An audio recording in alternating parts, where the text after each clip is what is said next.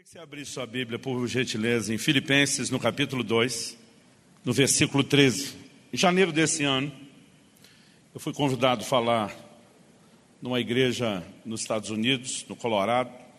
O pastor foi convidado, é, convidado não, ele tomou a decisão e fez um compromisso diante da igreja que se ele levantasse os fundos necessários para um desafio deles de implantação de novas igrejas, e batesse a meta rápido, né, ele falou que iria correr uma maratona.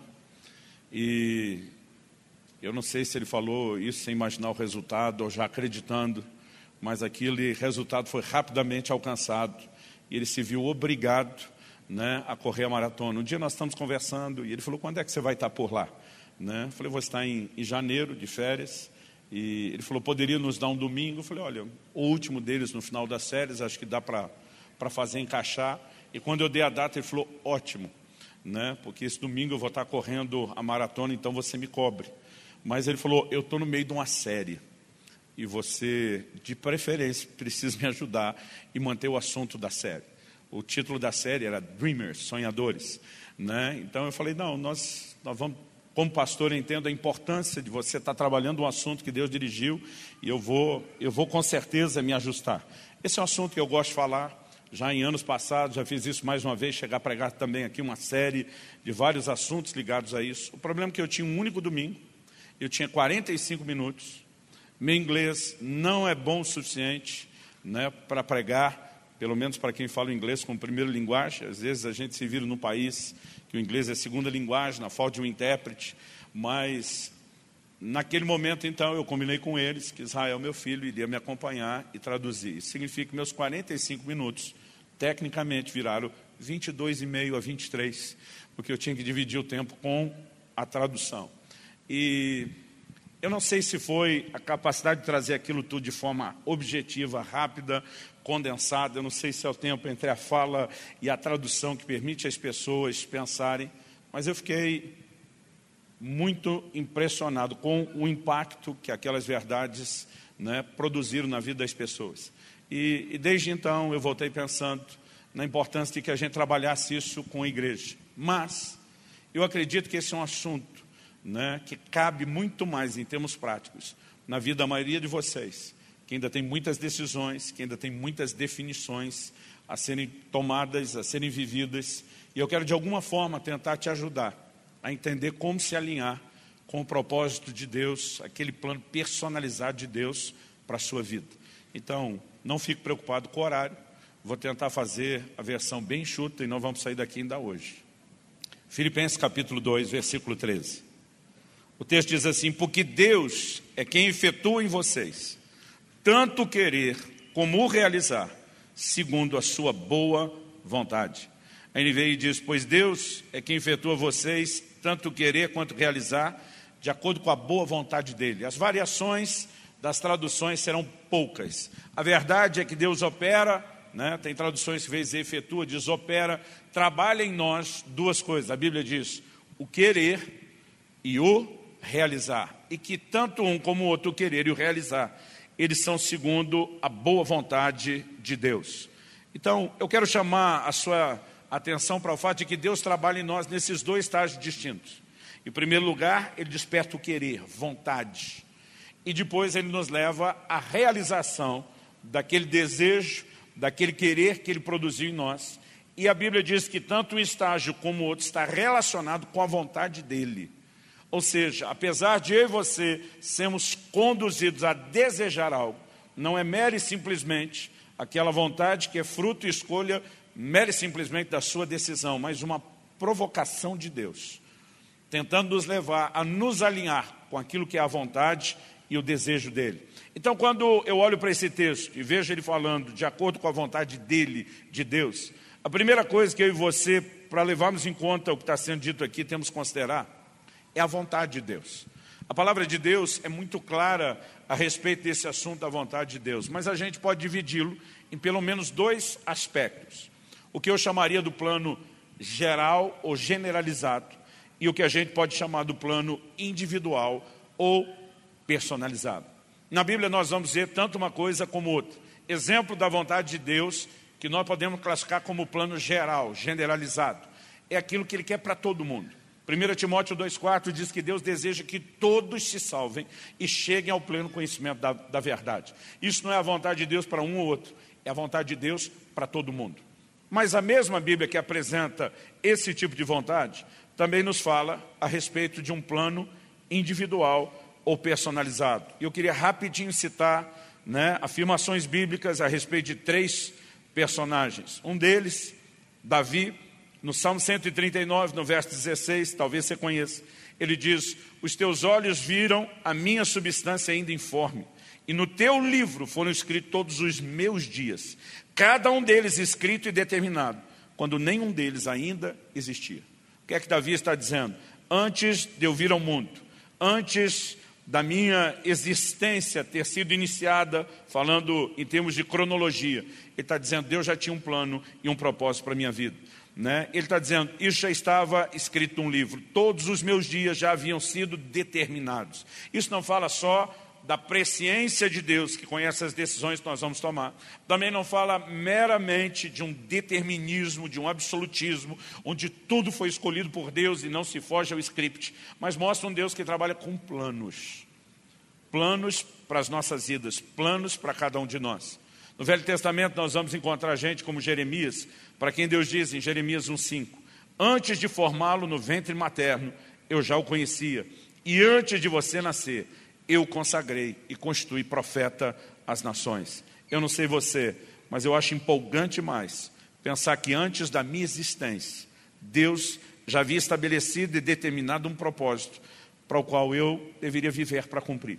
Em Gálatas, no capítulo 1, no versículo 15, e agora é só um outro exemplo do Novo Testamento, o apóstolo Paulo diz assim: Mas quando Deus, que me separou antes de eu nascer e me chamou pela sua graça, achou por bem revelar seu filho em mim para que eu pregasse entre os gentios. E agora aqui a conversa continua, mas o ponto a ser destacado, ele está dizendo, Deus me separou antes de eu nascer.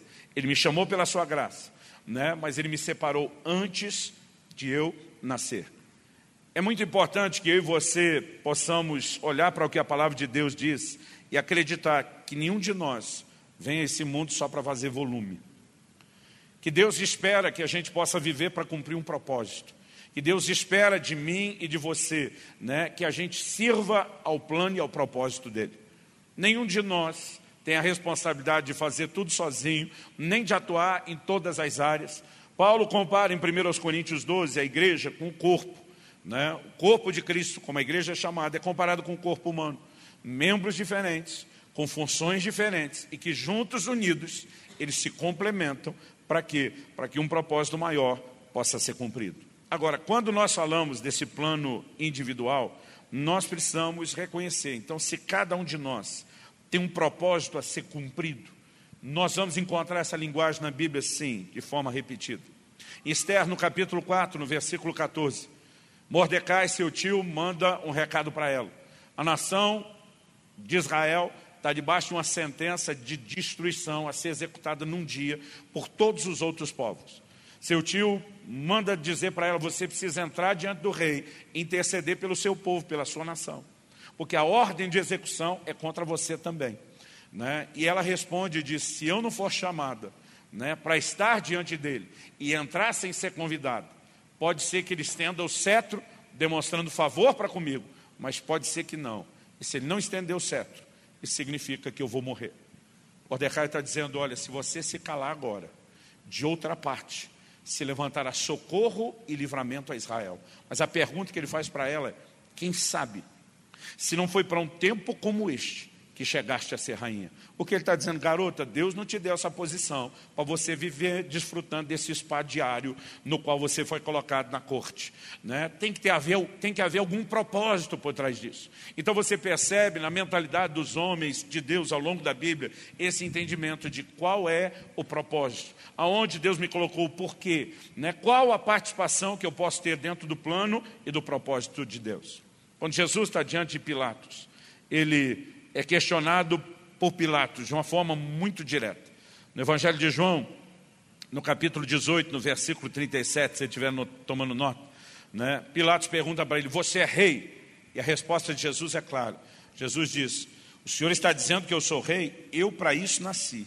e para isso vim ao mundo. Eu gosto demais dessa resposta de Jesus. Né? E diz: Isso não está em questão, isso não há dúvida, esse é o propósito do meu nascimento, é a razão pela qual eu estou aqui. Eu percebo que muita gente vai vivendo a vida apenas daquele modo de sobrevivência. Então, eu trabalho, eu ganho dinheiro para me manter, para eu dormir, acordar o dia seguinte, continuar vivendo. E muitas vezes a gente não consegue ser dirigido por um propósito.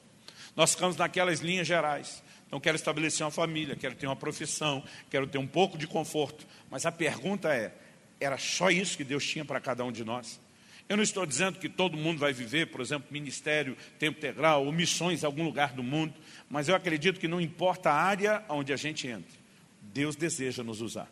Pode ser uma escrava lá na casa de Namã, o general sírio, dando testemunho de que é um homem de Deus Israel que poderia ser um instrumento para a cura dele. Pode ser o que a palavra de Deus fala a respeito de José de Arimateia, um homem rico e de tamanha influência que tem acesso a Pilatos para pedir o corpo de Jesus. Nós vemos sempre Deus usando as pessoas nos mais distintos segmentos da sociedade. O importante é que eu e você possamos viver com uma consciência. Se Deus não tem apenas um plano geral, mas Ele tem um propósito pessoal, então a gente precisa ser norteado por isso.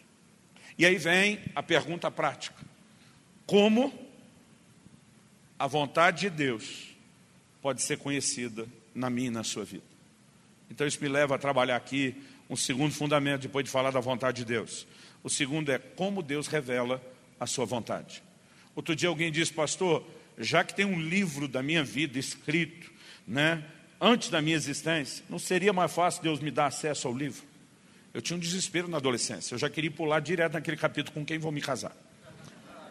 Aí eu pensava depois, aonde vou morar? Né? O que vou fazer exatamente, como será o ministério? E é óbvio que eu e você não temos acesso ao livro. Mas graças a Deus, o Espírito Santo tem acesso ao livro. A Bíblia diz que ele sonda todas as coisas, inclusive as profundezas de Deus. É esse Espírito que, quando nos leva a orar na linguagem sobrenatural de oração, intercede por nós segundo a vontade de Deus. É esse Espírito que pode comunicar aos poucos. Deus nunca vai descarregar tudo uma vez. Alguém me perguntou, pastor, é normal alguém ter que ir recebendo a espécie do quebra-cabeça aos poucos, como o senhor retratou a situação do Farley? Com todo mundo que eu conheço. Né? É muito raro você ter um movimento de Deus muito rápido e específico que defina todas as coisas. A Bíblia diz que a vereda do justo é como a luz da aurora, vai brilhando mais e mais até ser dia perfeito. Então, há algumas impressões que às vezes elas são muito fortes e definidas dentro de nós. Por exemplo, quando meu filho Israel estava naquela fase do início do namoro, e esse assunto começou a ser mais conversado e trabalhado lá em casa. Kelly um dia abriu uma caixa que ela tem da época do nosso namoro, que era por cartas. A gente né, morava longe. Eu lembro que a Alice ainda tirou com a nossa cara. Ele diz, o que, que é carta? Aí o Israel entra no jogo dela e diz, Lissa, carta é como se você escrevesse um e-mail, mas em vez de enviar, você imprimisse, pegasse em mãos para levar e entregar para outra pessoa. E ele falando daquele jeito, a gente sentiu até um pouco ridículo bem antiquado. Né? Mas nós somos dessa época, onde se escrevia muito onde a gente ficava até amigo do carteiro, esperando ele todo dia no portão, para trazer aquela carta tão ansiada. E quando a Kelly começou a mostrar para eles as cartas, né, eles puderam perceber e constatar uma coisa que a Kelly falou para mim. Ela falou, Luciano, é impressionante como desde antes da gente casar, você já dizia exatamente para onde você iria. Né? Você tinha uma noção clara do que era o chamado e do que Deus faria. Mas mesmo assim, se você me perguntar se eu entendia como seria o caminho, os desdobramentos, não. Porque Deus nunca revela isso de uma vez. No entanto, nós precisamos entender que há uma dinâmica de revelação daquilo que ele tem. Então, por exemplo, num ambiente profético, eu gosto de dizer que o melhor lugar para você encontrar a sinalização da vontade de Deus não está do lado de fora. Eu gosto, eu amo esse ambiente profético, eu amo a forma e a maneira como Deus, ele costuma confirmar aquilo que ele nos dirige com sinalizações externas, mas normalmente, enquanto eu e você estamos tentando encontrar do lado de fora uma direção, essa direção ela está mais fácil de ser encontrada do lado de dentro. Em Atos 13, o exemplo que eu usei antes para falar aqui do Faro, o Espírito Santo diz: Separai-me a Paulo e Barnabé. Como a Bíblia não fala do Espírito Santo aparecendo materializado né, na frente deles, a gente entende que ele falou pela forma que é habitual ao longo de toda a Bíblia. Alguém tem uma inspiração profética. A palavra profetizar significa falar por outro. Então é falar pelo Espírito de Deus, como Paulo define. E alguém pelo Espírito Santo traz uma palavra. Agora, a palavra não está dando a direção do que Paulo e Barnabé iria fazer. A palavra, na verdade, não era nem para Paulo e Barnabé. Era para o resto da equipe não ter resistência com o chamado que Paulo e Barnabé já tinham. O Espírito Santo disse, separai-me Paulo e Barnabé para a obra que eu os tenho chamado. O que é para fazer? Eles é que sabem. Essa direção, ela costuma vir primeiro do lado de dentro. Nós precisamos entender essa dinâmica. Em Atos, no capítulo 7, no versículo 25, a Bíblia fala de Moisés. E diz que ele acreditava, supunha que os seus irmãos haveriam de entender que era por meio dele que Deus daria o livramento a Israel. Essa era a convicção de Moisés quando matou o egípcio. Ele fez a coisa certa? Não. Ele fez a coisa errada, do jeito errado, na hora errada, mas a convicção dele era correta. No final das contas, quem é que Deus usou para livrar Israel? O próprio Moisés. Significa que desde o início, 40 anos antes de Deus aparecer e falar com ele na sarça, ele já tinha percebido para onde a coisa ia e o que é que Deus queria fazer, ou trabalhar, ou tratar com ele. Né? Em Êxodo, no capítulo 33, no versículo 11, eu gostaria que você desse uma atenção a esse texto, eu particularmente acho ele muito revelador. A Bíblia diz assim: o Senhor falava com Moisés face a face, como quem fala com seu amigo. Depois Moisés voltava para o arraial, porém o moço, Josué, seu auxiliar, filho de Num, não se afastava da tenda. Tinha um camarada de olho naquele lugar, de onde vinha a direção de Deus. A hora que Moisés voltava, ele ficava por lá. Né? Eu não acredito que Josué estava só olhando para aquele negócio, encantado, diz, vamos ver se uma hora dessa em Moisés aqui, Deus fala comigo né, algo o atraía a respeito daquela responsabilidade de liderança. Quando chega a hora de Moisés ser recolhido, quem é o camarada que Deus escolheu? Não foi Moisés que escolheu, Deus direcionou. O Senhor diz, Josué, aquele que o tempo todo tinha algo sinalizando naquela direção. Para mim, essas informações bíblicas não são coincidência. Né? Eu não quero gastar tempo demais sendo exaustivo. Gideão, quando o anjo do Senhor aparece para ele diz, o Senhor é contigo, homem valente. Ele disse, o Senhor é conosco. O que é feito, as maravilhas que nos contaram nossos pais. O cara já está remoendo, um tal mover de Deus. O cara está indignado. Deixa eu te dizer, é muito importante a gente imaginar que coisas que normalmente geram uma certa indignação na gente, diferente do comum, diferente do habitual. Não estou falando de algo associado a um trauma, uma experiência ruim que você teve. Né? Provavelmente essas coisas tem uma boa sinalização de algo que Deus queira que você trabalhe. Ele está olhando aqui e diz, eu não aceito esse marasmo espiritual, eu não aceito essa falta de sobrenatural. Você tem ali um conformado, Deus já estava fermentando dentro dele algo, porque Deus trabalha em nós o querer e o realizar. Antes do realizar, ele começa sempre pelo querer. Quem está entendendo, diga amém. 1 Samuel capítulo 17, versículo 28. Aqui para mim tem outra informação também interessante que merece atenção. 1 Samuel 17, 28 diz assim: Eliabe, o irmão mais velho, ouviu Davi falando com aqueles homens. Ele está perguntando o que é que o Saul está dando de prêmio para quem matar o gigante. Né? Ele pergunta para um, para outro, e o povo vai repetindo as mesmas palavras. Quando Eliabe, que é o irmão mais velho, ouve Davi perguntando essas coisas, a Bíblia diz assim: ele ficou irado com Davi e disse: Por que você veio para cá? E com quem você deixou aquelas poucas ovelhas no deserto? Sei que você é presunçoso e mal. Você veio aqui só para ver a batalha. Gente, você descobre muito de uma dinâmica familiar numa discussão. Mas muito. Eu, ao longo dos anos, você vai trabalhando com gente, é impressionante quanta informação você coleta. E às vezes a turma olha para você e diz, Deus te revelou. Eu digo, não, foi vocês mesmo. Agora, quando o irmão está olhando para o outro e diz, eu sei que você veio ver a guerra, o que, que ele está dizendo? Que o Davi, que normalmente não tinha idade para isso, estava cuidando do que ele ironicamente chama as poucas ovelhas, Provavelmente era o cara que o tempo todo colava dos irmãos. Como é que é a batalha? Como é que é a guerra? Como é que foi esse negócio hoje? Né? Imagina eles olhando, dizendo, você não tem idade para isso, moleque. Você é criança. Mas quando ele vê o Davi lá e diz, eu sei, você não veio trazer provisão para a gente, coisa nenhuma. Você não veio pegar notícia para o pai, que a Bíblia diz que, que é para isso que ele foi mandado. Você está interessado na guerra. Irmão, tinha algo dentro de Davi a respeito desse assunto que todo mundo já percebia. E Deus o usa de uma forma singular nesse terreno das batalhas, para levar a nação de Israel a possuir o que eles nunca haviam conseguido até então conquistar na sua plenitude, a totalidade da terra prometida. Então, a gente consegue perceber na vida de pessoas, seja algo de maneira muito clara, direta ou indireta, que Deus vai trabalhar em nós desejos. Quando você vai para o Novo Testamento, não é diferente. Por exemplo, no assunto dos dons, a palavra de Deus diz em 1 Coríntios 14, 12, visto que desejais dons espirituais, procurai progredir neles. Raramente eu encontro alguém que está se movendo debaixo de um dom, fluindo no ministério, realizando algo para Deus, que diga, eu nunca quis fazer isso. Porque normalmente começa por qual processo? Um anseio, um desejo. Aquilo começa a ganhar espaço, começa a crescer. O desejo vai sendo né, alimentado. O assunto do ministério. Deus não diz que para alguém estar no ministério, um anjo tem que aparecer com certificado né, celestial de chamado ministerial. Paulo começa o assunto em 1 Timóteo 3,1 diz assim: se alguém almeja o episcopado, esse almeja, se alguém deseja, se alguém está muito afim, se você quer mesmo um negócio, ele diz, então vamos entender que depois de desejar, você tem que ter qualificações, depois você vai ter que ser experimentado, para só depois ser estabelecido. Como que eles reconheciam o chamado? A partir de um desejo. Outro dia alguém me perguntou, pastor, como é que eu sei se eu tenho um chamado para o ministério. Eu falei, se você não sabe, você não tem. Porque quem tem, sabe que tem. É algo que simplesmente vai brotando dentro de você, vai te consumindo. Não importa o tipo de ministério, a área de atuação.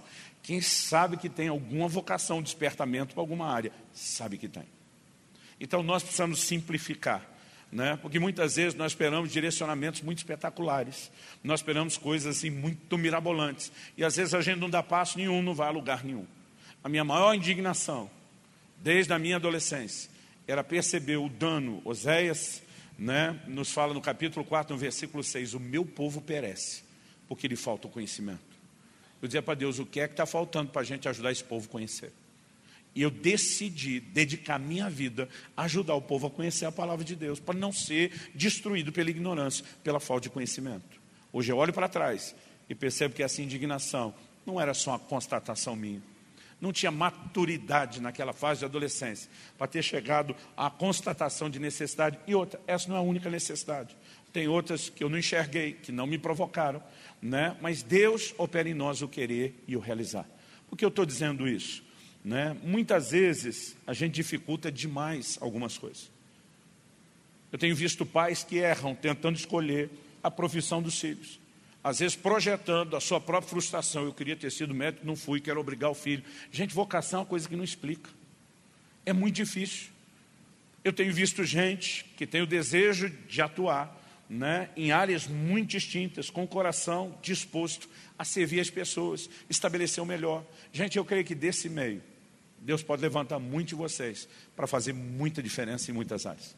Seja você cooperar né, como um voluntário, um assistente social, é, alguém que vai é, é, atuar como advogado nesse plano jurídico para simplesmente cooperar com gente que está vivendo uma injustiça social, seja você cooperar no futuro né, com a formação e o estabelecimento de leis, não importa o lugar, seja você ser um empresário que ou vai ter acesso a pessoas que o resto dos cristãos não tem, ou que tem recursos para abençoar outro tipo de gente, ou o reino de Deus, os desdobramentos são enormes, mas nós precisamos aprender a gestar em oração os desejos de Deus dentro de nós. Quem está entendendo, diga amém. E à medida que eles vão crescendo, nós precisamos entrar nesse lugar de entendimento. Essa é mera e simplesmente uma vontade, porque isso me leva ao meu terceiro e último tópico aqui. Né? A pergunta é: se Deus opera em nós primeiro o querer e só depois o realizar, será que então toda e qualquer vontade e desejo já é indício de que Deus está operando em mim? Eu diria tem situações que nós precisamos tomar o cuidado para não tentar aplicar lógica inversa. Jesus curou enfermos e chegou a dizer para eles: Vai e não peques mais, para que não te suceda coisa pior. O que é que Jesus está dizendo? Que o pecado pode ser a causa de uma enfermidade. Dá, dá para concordar com a lógica? O que a gente não pode é então dizer que toda enfermidade tem origem no pecado. O pecado pode levar à enfermidade, mas nem toda enfermidade foi gerada pelo pecado. O que, que eu quero te ajudar a entender? Deus trabalha em nós desejos. Nem todo desejo necessariamente é despertado por Deus. Mais ou menos 20 anos atrás, começou -se a falar muito no Brasil a respeito de sonhos. Deus trabalha por meio de sonhos, resgate seus sonhos. E eu não duvido nem um pouco, porque se Ele trabalha em nós o querer, Ele vai plantar sonhos, anseios e desejos. Agora a pergunta é: todo desejo que eu possa ter necessariamente vem de Deus? Eu lembro de um dia, pastoreando em Guarapuava, ainda ali nos primeiros anos do, do, do ministério, eu acho que devia ter seis, sete anos atuando como pastor. Nosso pastor, que liderava a equipe na época, o pastor Harold, aquele mesmo que eu mencionei que estava comigo no acidente, ele reúne a equipe e diz, gente, nós estamos falando muito sobre algo que é verdadeiro, que Deus trabalha por meio de sonhos. Mas nós estamos encorajando todo mundo a lutar pelos sonhos de um jeito que me parece irresponsável. Porque ele falou, a pergunta é, embora Deus trabalhe com sonhos, todo sonho é necessariamente de Deus? Se Deus nos deu livre-arbítrio, autodeterminação, capacidade de escolha, a gente não pode simplesmente querer uma coisa que não tem nada a ver com a vontade dele. Embora a vontade dele possa entrar pelo nosso desejo, nem sempre significa que alguém está desconectado com ele, não pode desejar uma coisa que não tem nada a ver com o que ele deseja. E eu lembro que nós ficamos alarmados, eu pelo menos, em pensar, enquanto nós estamos encorajando de forma generalizada todo mundo a lutar pelos sonhos, se a gente não está empurrando gente a buscar só a sua própria vontade, vem da vontade de Deus. Então nós começamos a discutir. Se existe esse risco, como distinguir o que é de Deus e o que não é? E nós gastamos uma tarde inteira, que era uma reunião administrativa, de governo, de decisões práticas para a vida da igreja, nós deixamos tudo de lado e ficamos a tarde inteira discutindo doutrina. A frustração é que depois de. Foi mais de três horas, não chegou a quatro horas. Depois de todo aquele debate, nós não chegamos a lugar nenhum. E a maioria de nós, quando deixou a reunião, esqueceu o assunto. Mas o pastor Harold não. Como eu sei que não? Porque quando ele vai pregar no domingo, ele anuncia o tema da mensagem, diz, o tema da minha mensagem hoje é, qual é o teu sonho? E eu pensei, você continuou pensando no assunto, nós não. Fiquei ansioso para ver o que viria. Eu quero resumir o que ele pregou aquele dia. Nós temos essa mensagem completa dele numa das edições do Caso Zadok, se não me engano, foi dezembro de 2017, a que nós fizemos no Bola de Neve. Ele fala a respeito daqueles dois camaradas que estão na prisão junto com José, o copeiro do rei e o padeiro do rei. Você lembra da história? José foi preso injustamente, agora é chefe dos presos. Daqui a pouco a Bíblia menciona que o copeiro e o padeiro de Faraó são presos. Gente, são dois dos homens da maior confiança. São dois dos homens que eram as peças mais chaves para qualquer tentativa de conspiração. Um é quem tinha que provar primeiro o vinho do rei, para certificar que não estava envenenado. Se o copeiro tivesse comprometido, ele poderia ser um cúmplice para que a vida do rei fosse tirada. O outro era o copeiro, é, era o padeiro, aquele que cozinhava.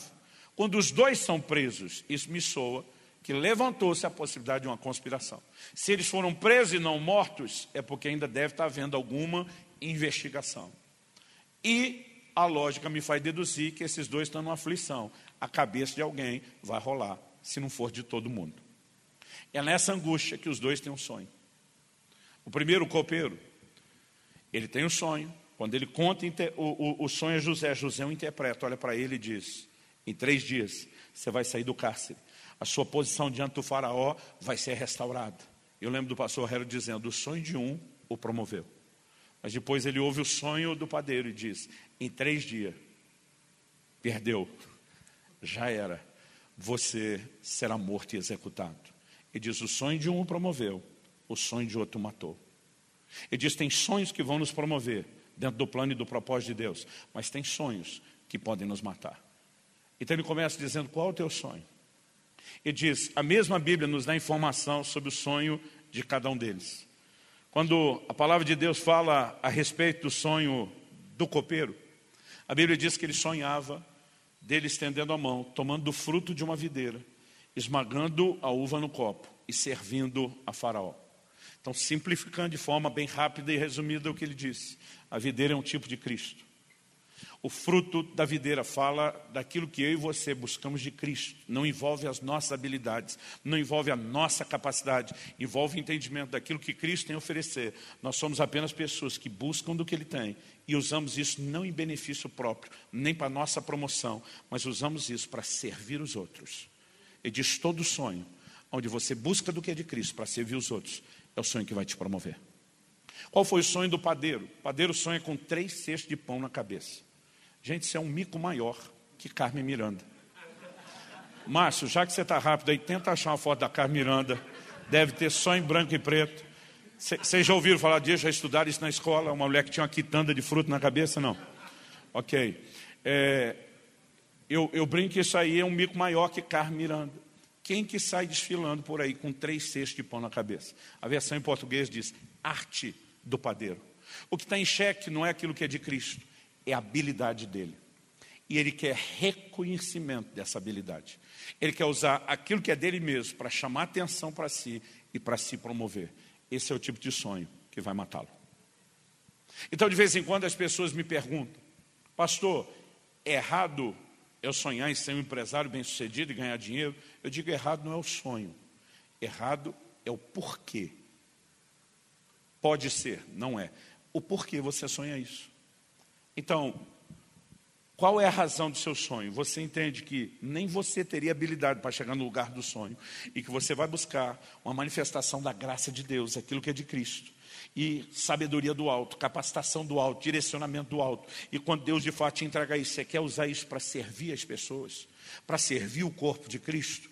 Provavelmente, se esse sonho passar por esse crivo, por esse fio de motivação, Deus está te inspirando a isso.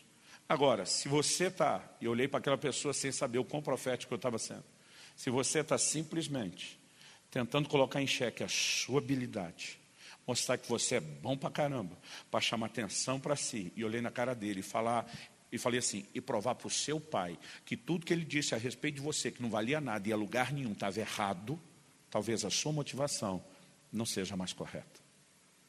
Ele olhou e disse: precisava dar tanto detalhe? Outro dia alguém me falou, pastor, eu sonho com ministério. É uma coisa nobre. falei, o ministério é nobre. Mas eu quero te perguntar, por que, você sonha com isso? Porque a palavra de Deus fala de gente como aquele Simão.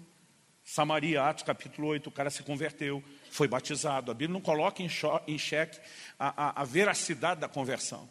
Mas quando ele está ali oferecendo dinheiro para os apóstolos, dizendo: Me dê esse dom, eu também quero impor as mãos para que as pessoas recebam o Espírito Santo. Tem gente que fala: Ele quis comprar o Espírito. Não, ele não quis comprar o Espírito Santo. Talvez ele já até tivesse recebido. O que ele quis comprar foi a capacidade de comunicar e dizer: Eu quero ter o que vocês têm, eu quero tocar a vida das pessoas como vocês tocam. Pedro olha para ele e diz: O seu coração não é correto diante de Deus. O cara antes converter a quem? O mágico da ilha. Todos os holofotes estavam em cima dele. Ele era o bambambam, bam, bam, né? ele era o camarada ali que brilhava o tempo todo, estava debaixo dos holofotes, até que Felipe chega e rouba a cena. Mas ele consegue aceitar ter ficado para trás. Agora os apóstolos vêm e rouba a cena do Felipe. E de alguma forma ele está olhando aquilo tudo e tem um anseio. Eu preciso de projeção novamente. A gente pode mascarar isso por trás do ministério, que em si é algo nobre, e a motivação está totalmente errada. A questão não é o que você sonha. O que tem que ser avaliado é por que você sonha. Dá para entender a diferença?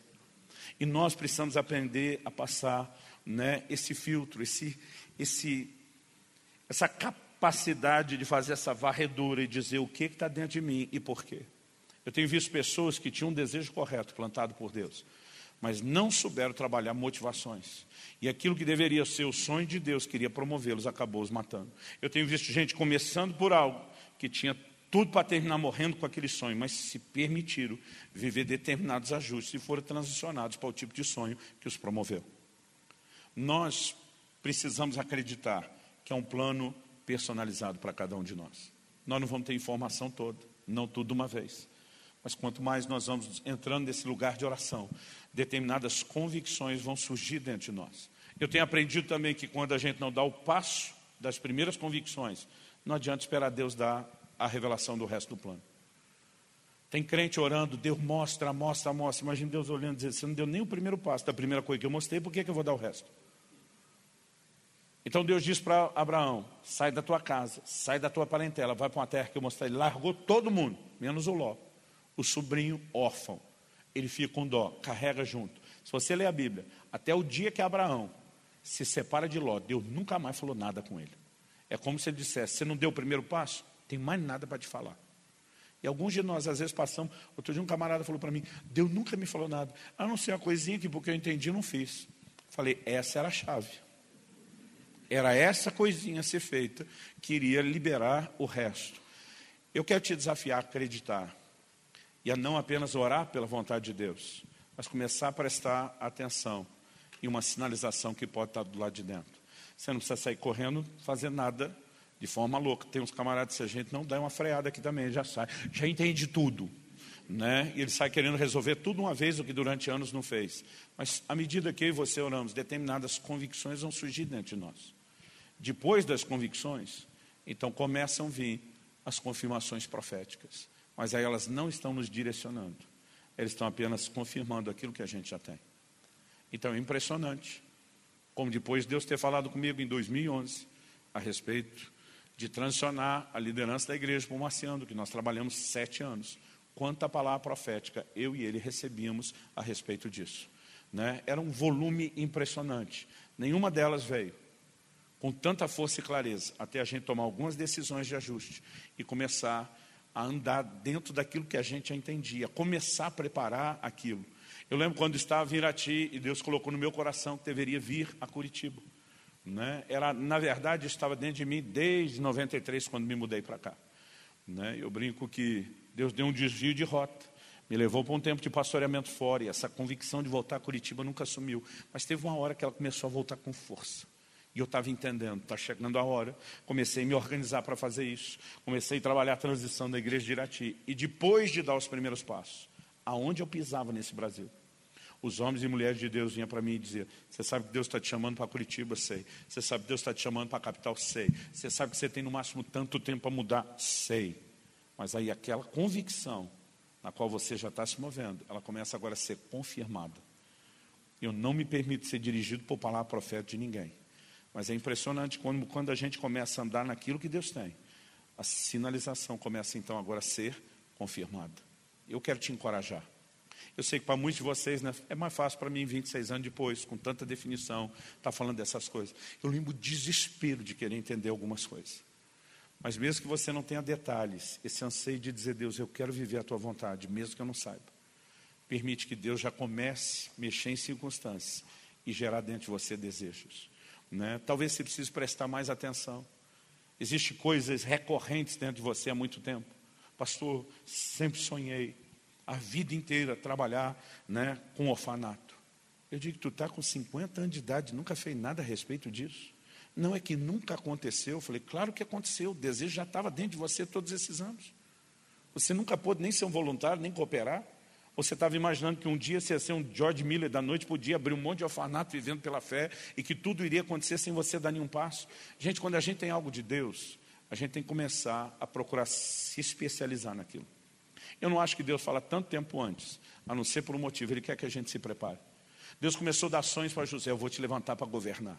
O bicho não perdeu uma oportunidade. Enquanto era escravo, virou chefe dos escravos. Enquanto era preso, chefe dos presos. Para mim, José está olhando e dizendo: tudo é um treinamento para aprender liderança. Enquanto estava na casa né, do, do, do, do, capitão da guarda de Faraó, ele aprendeu né, gestão de prosperidade e abundância. Enquanto estava na prisão, ele aprendeu gestão de escassez. Porque lá na frente teria sete anos de provisão, sete de escassez. E Deus tem que nos treinar e nos preparar para tudo. Mas muitas vezes a gente não dá passo nenhum em direção a coisa nenhuma. O triste para mim, eu vi gente que diz, eu sonhei a vida inteira, mas não fez algo a respeito daquilo. Eu de vez em quando digo, dá para fazer pelo menos um test drive? Todo dia um falou, pastor, eu tenho tanta vontade de cuidar dos velhinhos, dos velhinhos no asilo. Eu digo, e nunca fui fazer uma visita. Você não precisa abrir um asilo, você não precisa dizer, larguei tudo, estou lá todo dia. Mas não fez uma visita no ano, não podia fazer uma por mês. Não podia começar a sentir qual é a resposta disso, se o desejo vai durar. Então, a gente tem orado para que haja destravamento do destino profético de vocês. E, gente, eu creio, nós não vamos ter essa mentalidade egoísta.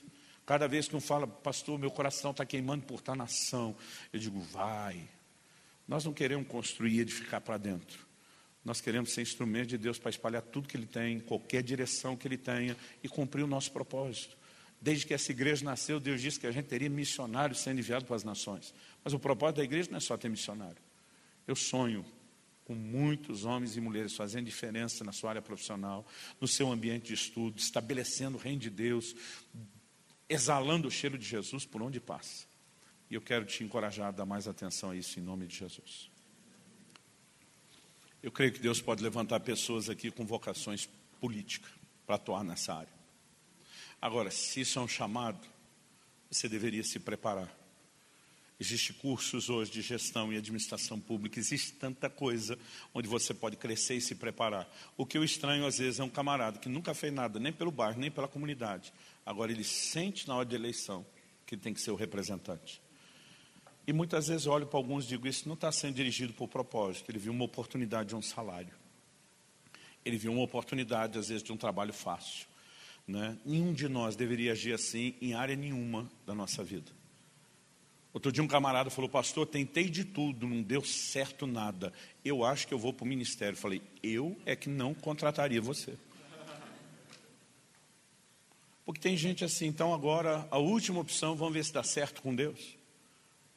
Aliás, uma coisa interessante, eu vi o Francisco falar isso uma vez e fui estudar todos os casos da Bíblia. Deus nunca chamou um desocupado para fazer alguma coisa para ele.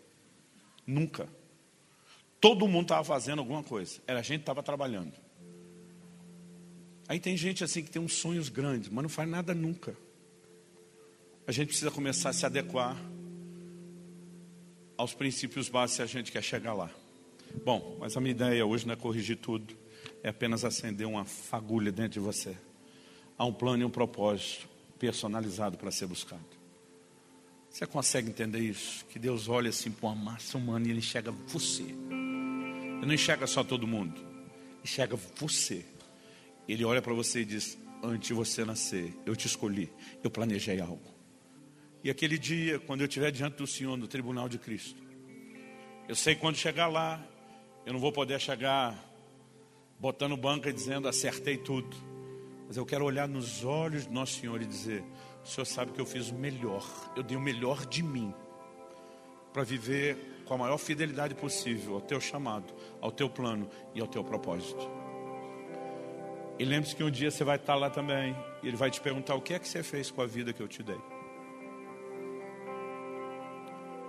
Eu espero que você não pense na resposta apenas quando chegar lá. Espero que você viva essa vida planejando o dia que você vai chegar lá. Amém? Coloca a sua vida diante de Deus. Fala com o Senhor. Espírito Santo, eu creio que essa não é só uma noite de instrução. Eu creio que é uma noite de despertamento.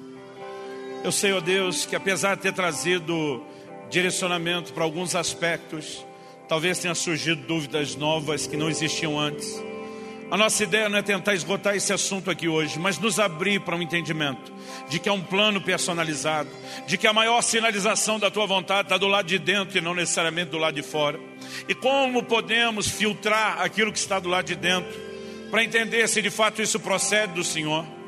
Pai, nós clamamos por um tempo onde nossos irmãos e irmãs consigam entender o teu chamado, a tua vocação não importa se estamos falando de ministério ou de um lugar na sociedade onde haja uma cooperação contigo para estabelecer o teu reino.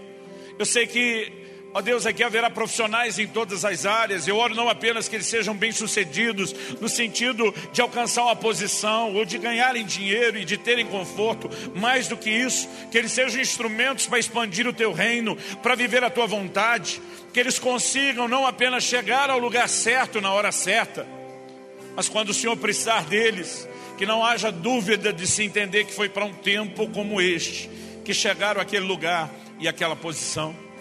Ajuda-nos, Senhor. Nós queremos viver o teu plano e o teu propósito.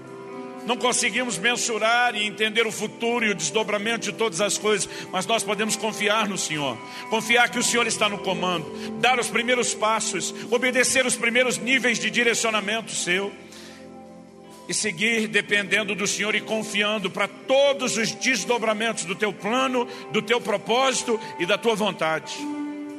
E nós oramos por isso. Oramos por isso.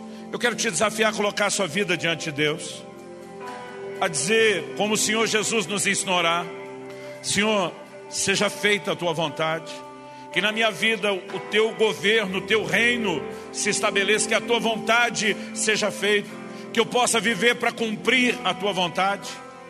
Fala com Deus, fala com Deus, mas talvez hoje você esteja aqui e você sabe de coisas que Deus já tem falado e que durante muito tempo, não importa a razão, você de alguma forma resolveu deixar de lado.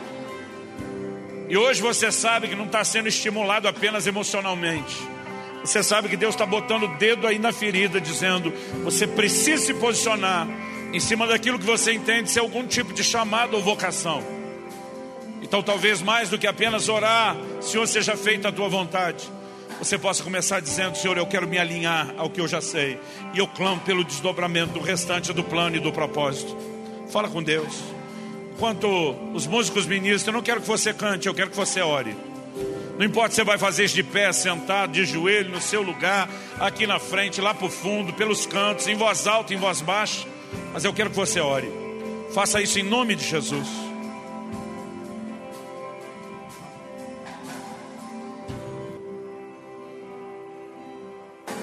Eu acredito que uma coisa que tem prejudicado muitos de nós é a comparação. Nós somos muito propensos a esse tipo de coisa. Quando o Senhor Jesus fala com Pedro a respeito de com que tipo de morte Pedro iria glorificar a Deus, a Bíblia diz que Pedro se virou e viu que um outro discípulo a quem Jesus amava vinha seguindo João. A pergunta de Pedro para Jesus é: e quanto a esse? Jesus está conversando sobre o tipo de morte de Pedro, mas Pedro quer saber do de João. É mais ou menos como assim, tá? Entendi. Comigo a parada é assim, mas e com ele? Jesus olha e diz, na tradução da Bíblia, na linguagem de hoje, o pastor Luciano subirá a minha própria, versão street, que é mais descolada. Ele diz: Isso é lá da sua conta, cabeção. O Senhor Jesus diz: Se eu quero que ele fique até que eu venha, o que te importa? O que é que Jesus está dizendo? Não é da sua conta. Mas muitas vezes a gente quer medir os parâmetros pelo que Deus faz na vida do outro.